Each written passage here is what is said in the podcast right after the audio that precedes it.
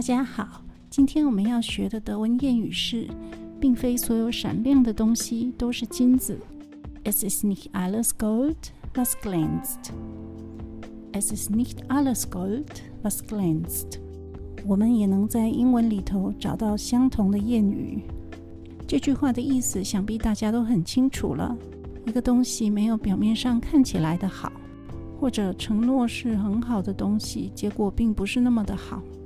有时候再近看一点，我们就会发现有一些缺失或者是不足之处。大家有没有类似的经验呢？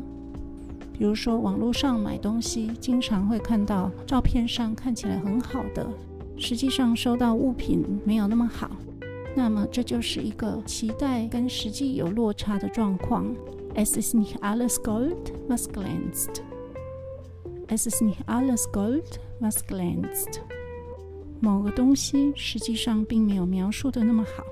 今天介绍的这个谚语，希望对你很实用。